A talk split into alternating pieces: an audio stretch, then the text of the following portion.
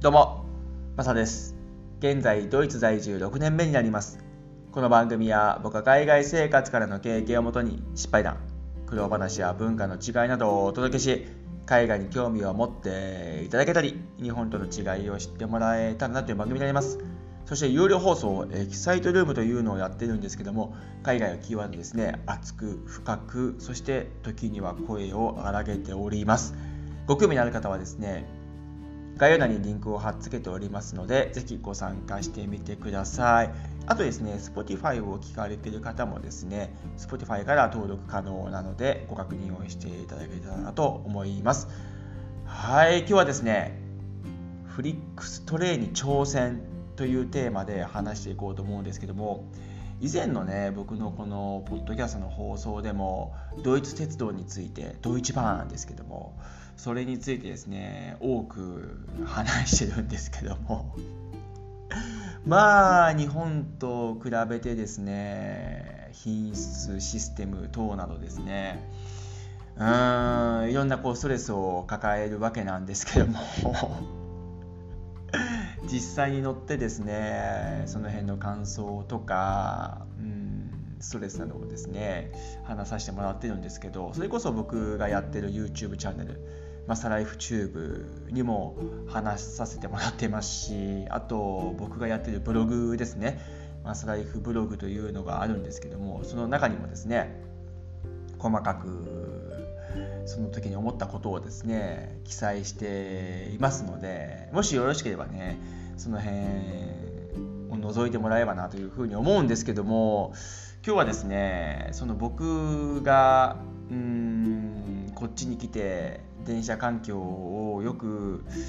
知らされているドイツ版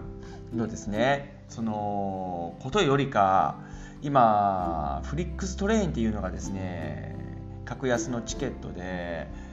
出されてるんですねドイツでは。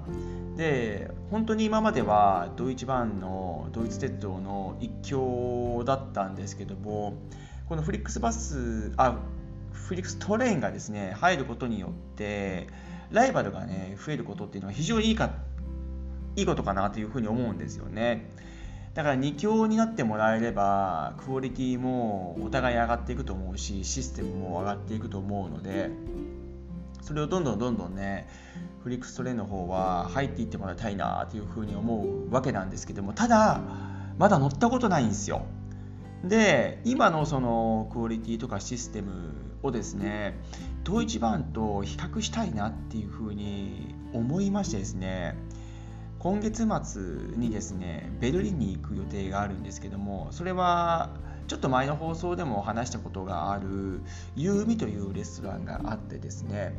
そこで仲良くさせてもらっているユーミのオーナーゆうたくんに会いに行くわけなんですけどもそこでもちろんですねゆうたくんの料理を食べる予定でもあるんですけどもそこにですね行くのにフリックストレインっていうのを今回使ってみようかなと思って予約をしたんですよ。で今までは電車で行くんであればドイツ版の一択だったんですけどもそこがこのフリックストレインっていうのが徐々に入ってきてですね皆さん結構ね乗られててるっていうのを聞くのでで実際に、うん、まあそんなに悪くなかったよみたいな感じで聞くのであじゃあ実際に自分が乗ってね経験して比較してみたいなっていうふうに思ったので今回フリックストレインで行くことを決めたんですけども今まではフリックスバスというのがありましてもともとはこのバスの派生でトレインができたっていう感じになったと思うんですよ。バスはですねとにかく格安でそして意外とですね時間通りに着くんですよね。でアプリもすごく充実しててですね、うん、非常にこう決済とかスムーズにいけるのがあってですねいろんなオプションがついてて利用者側から見てみると非常に使いやすいアプリにもなっているのでその辺もですねフリックスバスは僕自身は好んで使ってる部分が実際にあってですねデュッセルドルフからフランクフルト行くのにはほぼほぼフリックスバスで行ったりとかしてるのでで今回もベルリンに行くのにですねドイツ版は本当に極力乗りたくないので フリックスバスで行こうかなと思って調べたらですねもうそのフリックスバスのアプリの中にトレインの情報がもう入ってるんですよ。これちょっとびっくりしたんですけどもバスで調べたらトレインの情報もそこに入ってきてですねそこでもう予約可能ということなのであじゃあ一回トレイン乗ってみようかなと思ってそのまま予約しちゃったんですけどもちょっと楽しみでもあるしドキドキもあるんですけどもドイツバーンの場合はそもそも着くのかっていうふうにまず考えちゃうんですよね。頼むから無事ついてくれっていうふうにこう入っちゃうんですけどもフリックストレイに関してはどうなんだろうな。初めてなのでとりあえずつけばいいなっていう思いは多分変わらないんでしょうね。ドイツがやってる会社なので。あんまり言うと怒られちゃいますけども。だからうん、初めてな経験だからこそドイツ版がちょっとベースとなってね構える部分はあるんですけどもただドイツ版というそのスペックで入るんで これ以上のものはないんじゃないかなっていうふうに思う部分はあるんですけどもつくよねっていう感じで挑もうかなとは思うんですけどもね。そもそもつくのかよっていうその低レベルなスペックで入っちゃうと、うん、どうなんでしょうかね。期待がそこで、うん、裏切られる時にどう思うかっていうのはあると思うしそのフリックスバス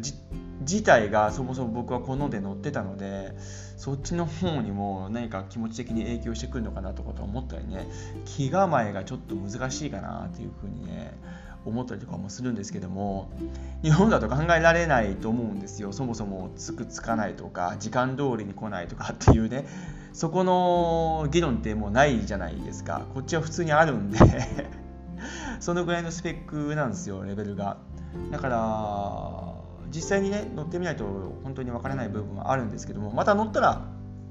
シェアをさせてもらおうかなというふうにも思っております、うん、これも一つの自分の中では挑戦であって結構な大きな挑戦かなというふうに思っちゃうんですよ。こっちで長旅の電車に乗るっていうのは。前回ねハンガリーのブダペストまで行ったんですけどもそこで痛い目にあったんでいろいろドイツ版のあの対応とかですね運行状態とかですねそういうのもね、うん、合ってないようなもんだったんですけども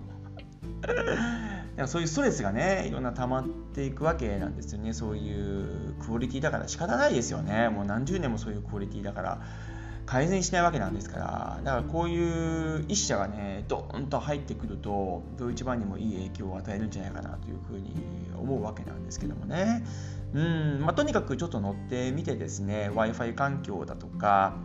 スタッフの対応だとかですねあと時間通りどうだこうだっていうのもね全部踏まえて、うん、話させてもらおうかなというふうには思っております。とりあえず今月の末ぐらいには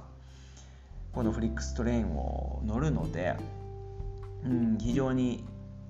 僕の中では新鮮な気持ちがあってですねいいなというふうには思ってるんですがただその反面ですねさっき言った通りドキドキ感もちょっとあったりとかするので、うん、また